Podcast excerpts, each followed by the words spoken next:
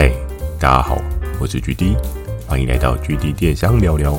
透过每周二十分钟，聊聊当家的电商大小事，帮助你更加理解电商市场的运作。对了，Mr. Boss，GD 有加入订阅的赞助计划。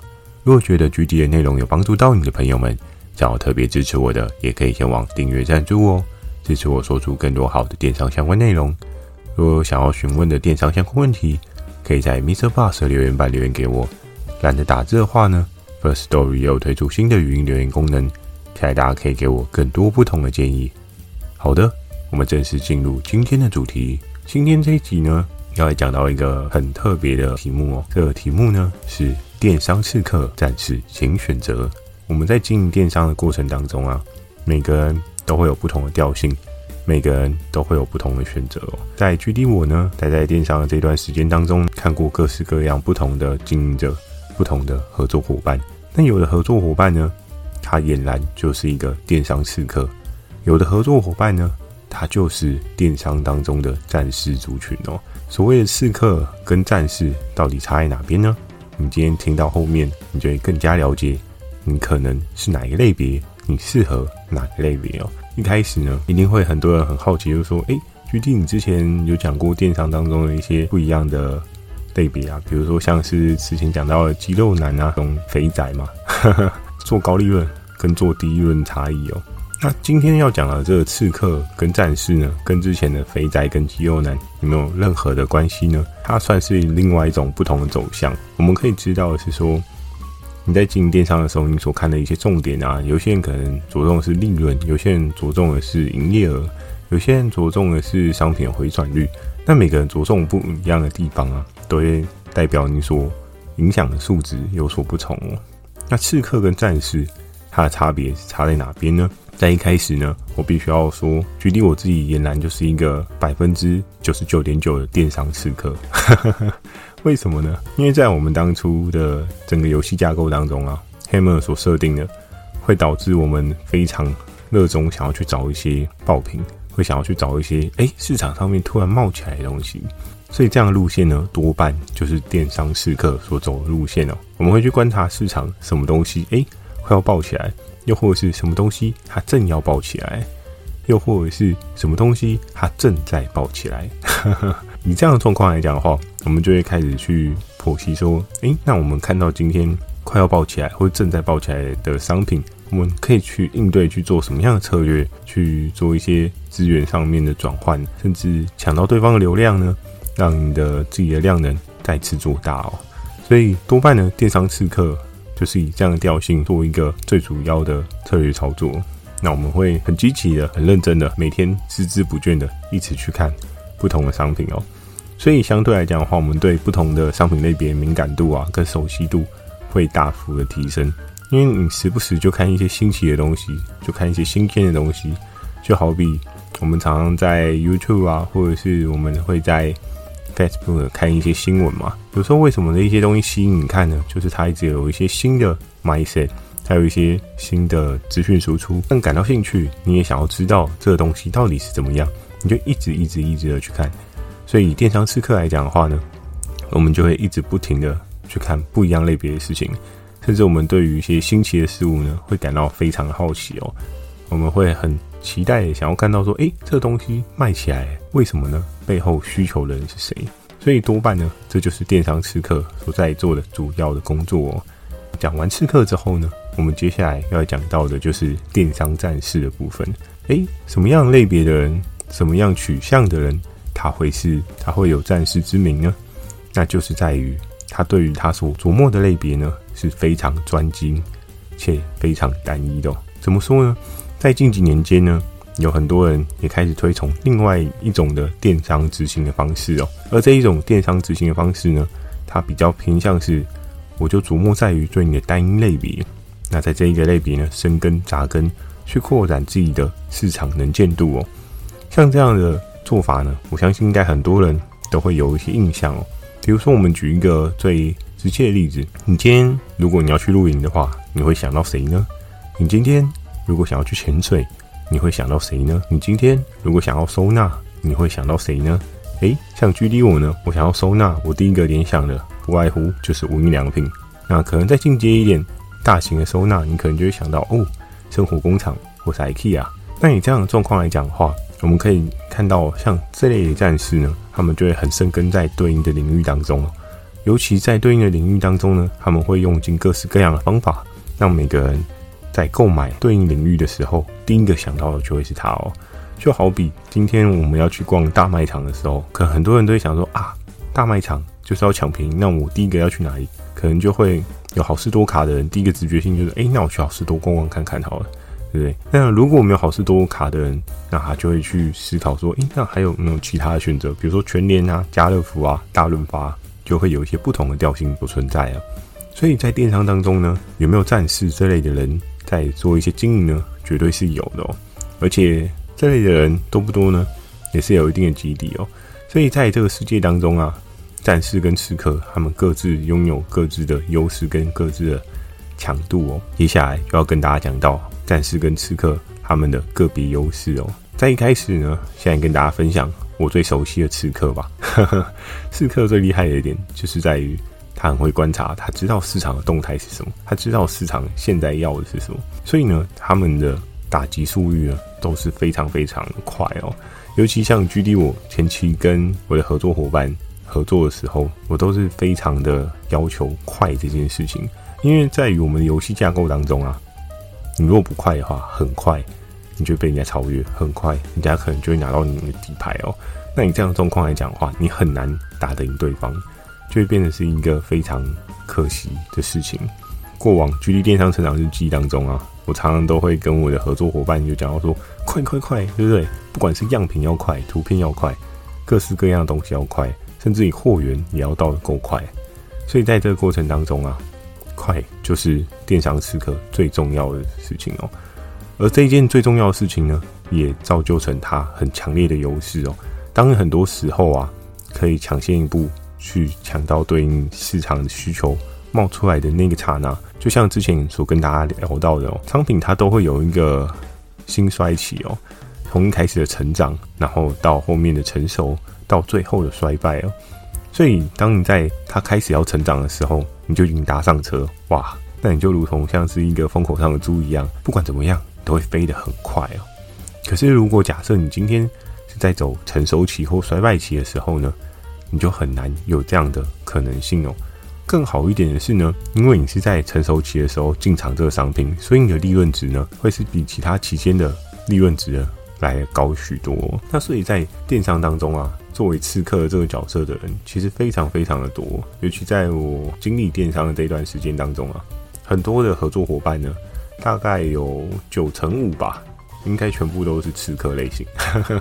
因为跟他合作的 PM 啊，窗口就是 GD 我呢，我们自己本身就是刺客起家的，所以我们就会很习惯的是说，哎，观察到什么东西冒起来，什么东西我们就应该可以去做一些发展，什么东西，哎，原来是市场上面可以去试试看的。我们常常会去看到一些市场上面有一些门槛的东西，有一些特别的东西，甚至这些东西是非常前卫，前卫到一个你看到你会想哇，原来这个世界上有这个东西哦。具体我呢，我在那时候也跟熊也有聊过类似的东西哦。我说哇，这个东西要是生出来，我还不卖爆它，对不对？但是呢，有时候哦，你找到的东西跟你真正要卖东西，这是两个完全不同的世界。为什么呢？因为评估跟对应找到货源这件事情都不是一件非常容易的事情哦。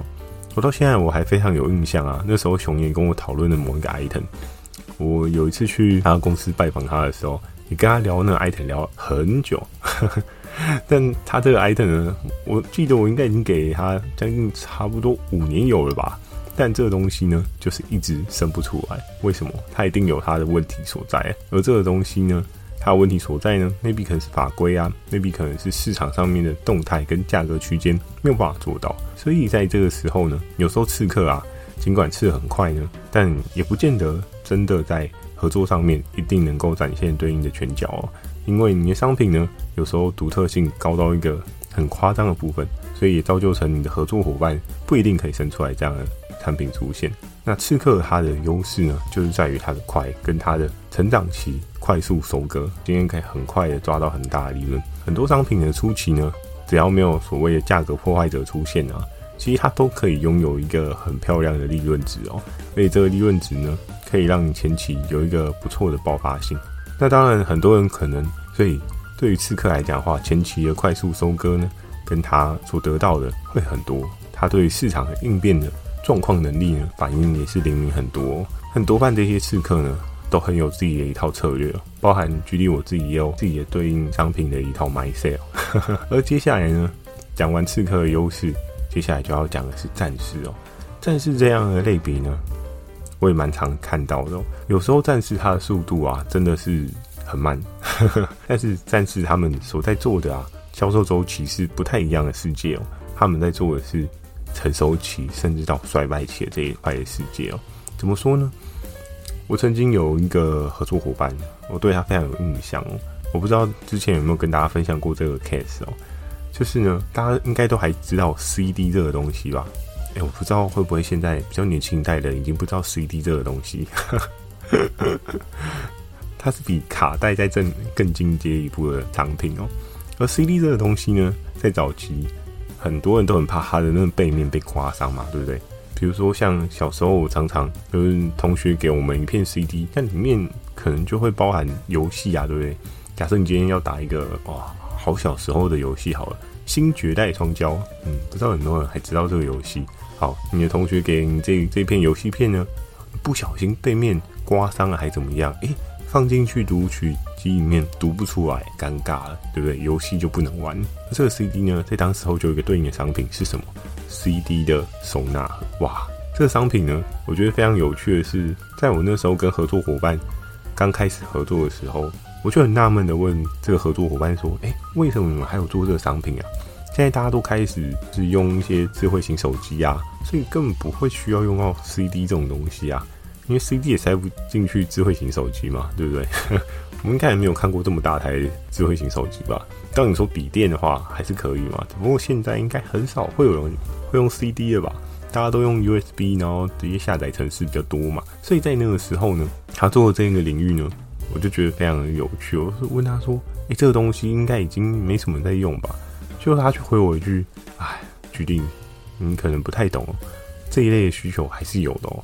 一些比较高龄的人啊，他们可能还是会用 CD 哦。当然，这件事情是在五年前的时候，在现在的时候呢。”这一些比较高龄的人，因为毕竟经过疫情这一块的快速异化期嘛，所以可能很多老人原本不用三 C 的，开始就会用三 C。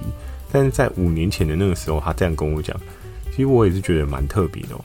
因为通常像战士类别这样的人群啊，他们会希望的是说，诶，今天就算我这个商品在衰败期，我还是可以捕捉这个独特的对应的客群哦。而这些对应的客群呢，因为它是相对精准的。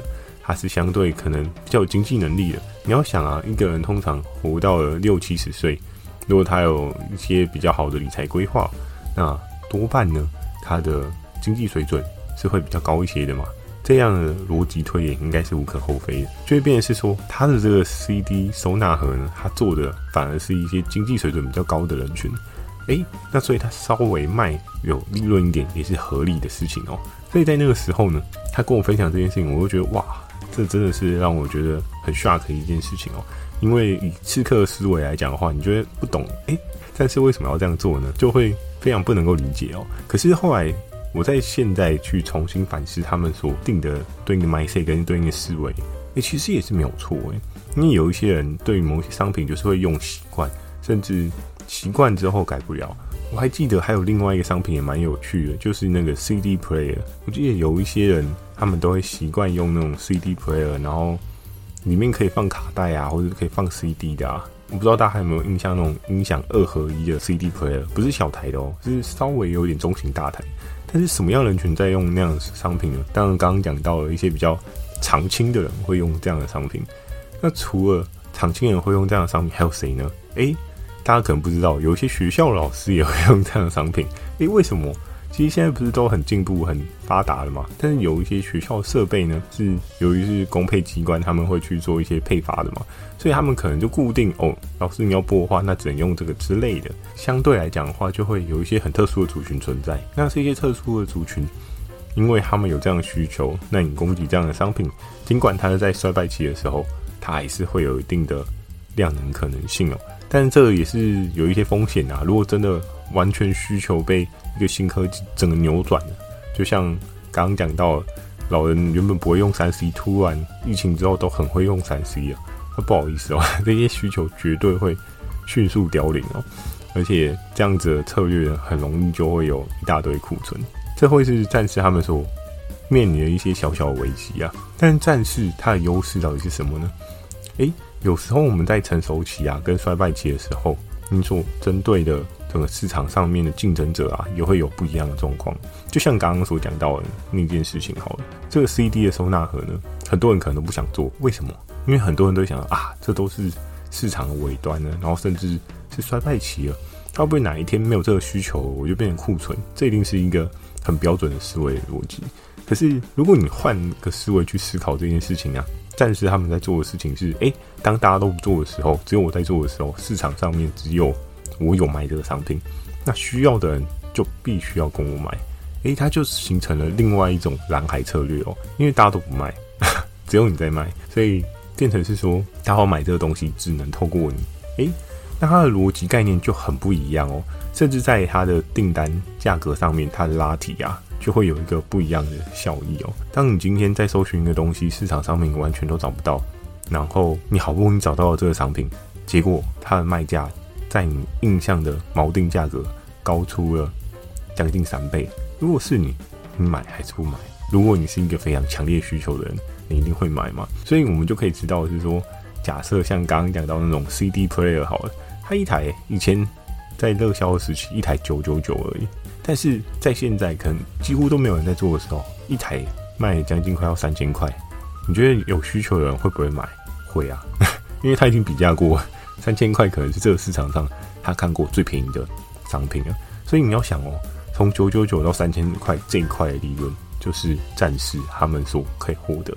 那相对来讲的话呢，这是琢磨在单品上比较深耕的战士，他们所会拥有优势哦。当然，他们的风险性也会有一定的比例嘛。在市场上面做一些经营呢，总是会有一些不一样的风险嘛。战士有战士的风险，刺客有刺客的风险，刺客也有可能在追成长期的东西进了很大的库存，导致一堆库存消不掉。大家可以去回顾。GD 电商日记里面小李的那一集哦，小李就真的是帮了我尝试了一些不一样的商品类别，但是呢，他也卡了一些库存，这是一件非常可怕的事情。刺客很容易会有这样的状况发生，因为我们没有办法保证说我们每一个商品都一定百分之百的准确嘛。如果你可以保证你的商品百分之百的准确的话，嗯，那我觉得你应该去开课，就不用卖商品了。诶、欸，大家买你的课程，然后商品的达成率都可以到百分之百，那干嘛还需要任何的商品卖 C 去找商品呢？对不对？理论上做到百分之百这件事情应该是蛮难的啦，因为还是有各式各样的条件因素在影响着这个电商市场。好的，那在前期呢，跟大家讲到了刺客跟战士他们个别的优势之后呢，接下来就要来讲一个比较现实的故事。那我想问大家，你觉得刺客活得比较久？还是战士活得比较久。哎、欸，这件事情真的是一件非常好研究的事情哦。为什么呢？因为距离我自己在这个电商市场当中啊，经历了大概七八年有了吧。那在这七八年当中呢，现在还存活的是刺客还是战士呢？我相信这个答案呢，应该会跌破大家的眼镜哦。嗯，到现在还存活的呢，我多半看到的。是战士，哎、为什么？但你不是做刺客吗？你为什么觉得战士他是可以活比较久？因为在于整个市场的量能啊，跟对应的市场的知名度啊，刺客可以快速收割，没有错。那对于一些小型的公司啊，刚进入电商的，应该十个里面真的有九成五人都是刺客类型，都是想要做刺客。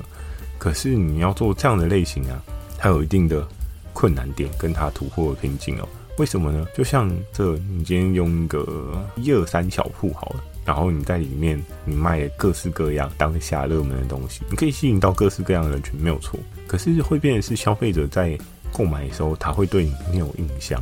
你到底是卖什么？我是卖生活百货类的。哎，生活百货类的什么啊？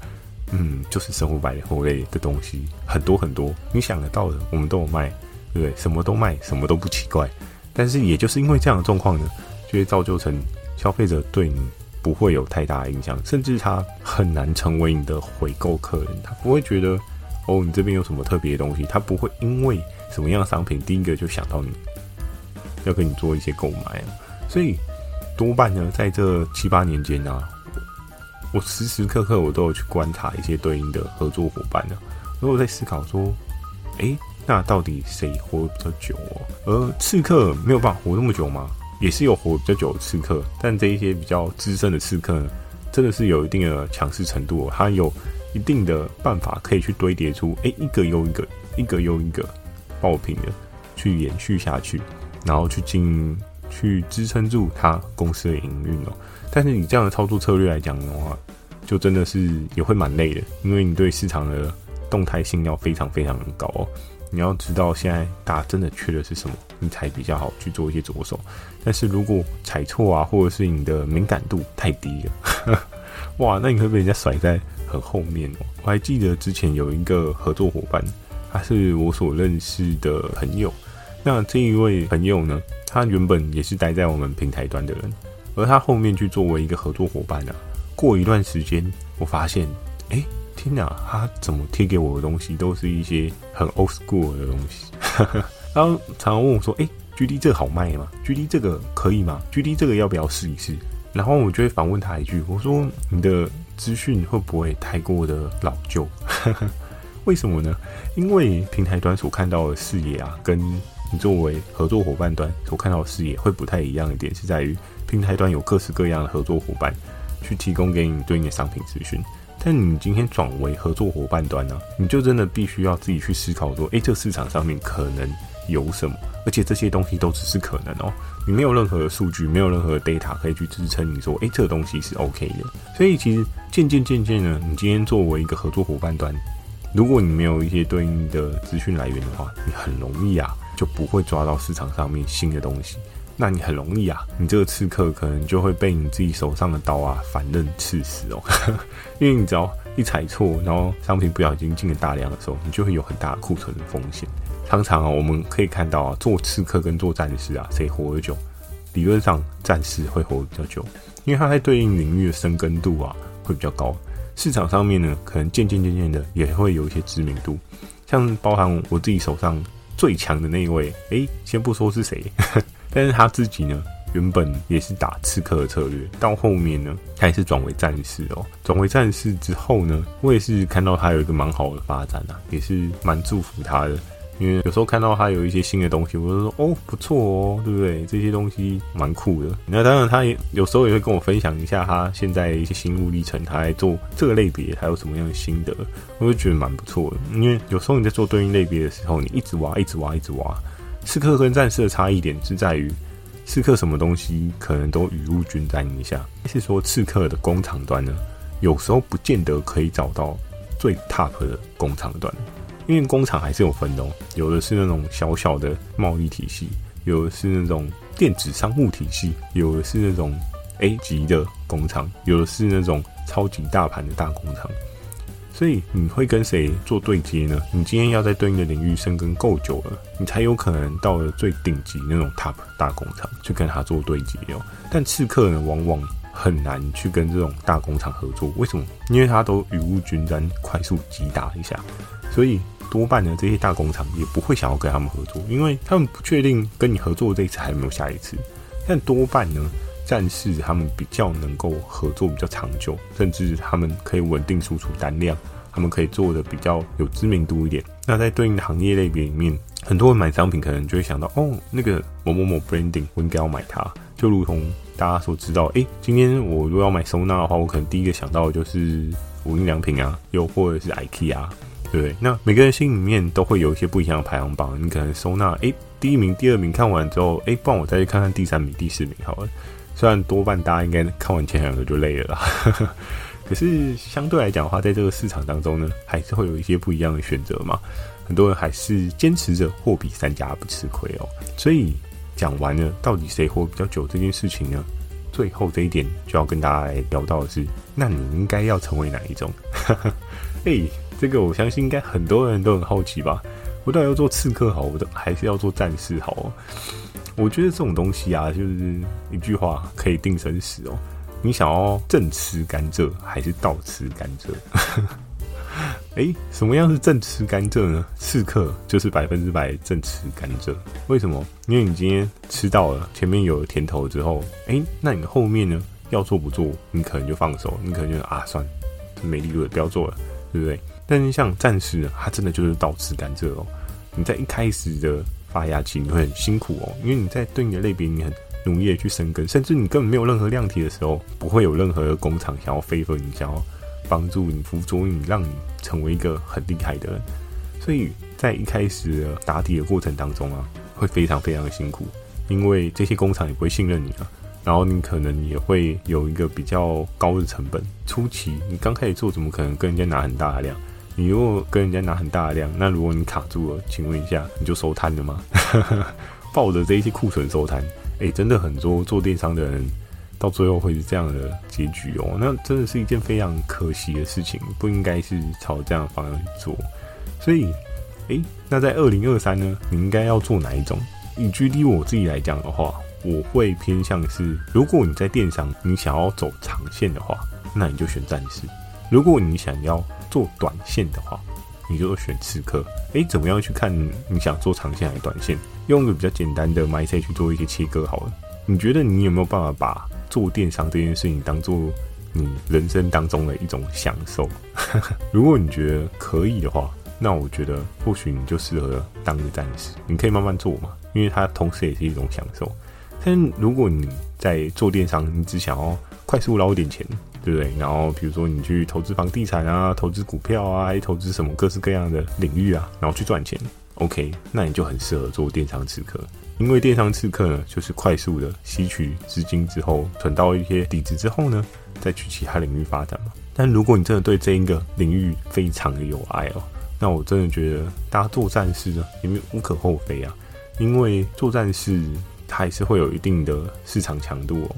当然，战士的速度慢哦，可是有时候它慢归慢，当对应的类别起来的时候，真的那个爆发性很可怕哦。就举一个最经典又大家可能听过不少次的例子哦，酒精干洗手这件事情，就是如果在那个当下你是酒精干洗手这个类别的战士的话，不好意思哦，我相信你现在手上应该至少有两三间房子不为过，真的一定是这样子。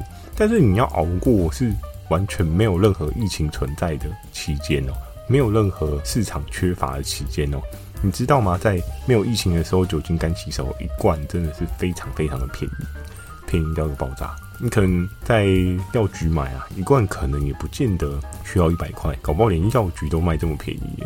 可是呢，当疫情来的时候呢，它就是可以抢购到一个爆炸，因为市场上面需求急速爆炸的状况之下。它就是可以这么的夸张，所以在这个市场上面啊，作为刺客跟作为战士，你应该要做哪一种呢？其实真的是要看你自己对你的人生定调，你想要怎么做。如果假设你今天想要进一个永续企业呢，就是你希望这一间公司可以养你的员工一辈子之类的，哇，现在还有没有这么佛心的老板？不知道。但如果你想要朝这样的方向去做呢，那我觉得暂时就是一个比较好的选项啊。因为虽然你开始辛苦，但是你后面你可以有一个比较好的收获收成。可是如果你今天就只想要走快速战，甚至呢，你可能像 GD 我，我真的是很喜欢看一些很新奇的东西啊。所以不是说我觉得战士不好，而是我觉得刺客他可以接受到很多很新的东西。我真的是很喜欢去逛一些新奇的产品哦。我这个人非常有趣，我对于买东西这件事情。不是非常有爱，我不会觉得说我生活当中需要很多很多东西，但是呢，我很喜欢的是，我今天找的商品给了我的合作伙伴，他大卖这件事情，是我人生当中一个蛮大的成就感。就可能 maybe 是 Hammer 他们当时所制定的这个游戏规则呢，所导致我培养的一种习惯吧。就是有时候我看到了这个东西，然后对应合作伙伴他大卖之后，我会有一种很棒的成就感，我会觉得诶、我眼光中了，就如同像有一些讲股票的老师啊，他可能就会讲说啊某某就是涨停了，然后他就一直跟你讲，你看它涨了对不对？诶、今天又涨停了，然后就一直跟你讲说啊，你看，对不对？我都已经跟你讲，那、你自己不买，你要怪谁？就有点像这样的概念哦。但是有一些人啊，他可能作为刺客是一件很辛苦的事情，因为你需要一直看一些新的东西啊，然后你可能对新的东西接受度你也没有很高，你也不会感兴趣这个东西好不好卖，热不热卖。那作为刺客呢，有时候就会很累哦。就哎、明明这件事情就不是你有兴趣的事情，然后你还要一直去做一些钻研、做一些研究，那就不会是一个非常好的状况哦。所以在二零二三年呢，今年你要选择刺客还是战士呢？这一件事情呢，大家就可以好好的来思考一下哦。那我今天的分享呢，就到这边。喜欢今天的内容，也请帮我点个五颗星。如果想要询问的电商相关问题啊，也欢迎大家到 MixerBox 留下你的反馈及问题。或是可以在 Firstory 语音留言给我。如果觉得 GD 的内容有帮助到你的朋友们，想要特别支持我的，也可以前往订阅赞助哦，支持我说出更多好的电商相关内容。我会在 FB 跟 IG 不定期的分享一些电商小知识给大家。记得锁定每周二跟每周四晚上十点的 GD 电商成长日记，还有每周日的 GD 电商聊聊哦。最后的结尾呢，这个问题当然就要来问大家。听完我这集，那你到底想要做刺客还是要做战士呢？诶，这件事情我蛮好奇，大家会做什么样的选择哦？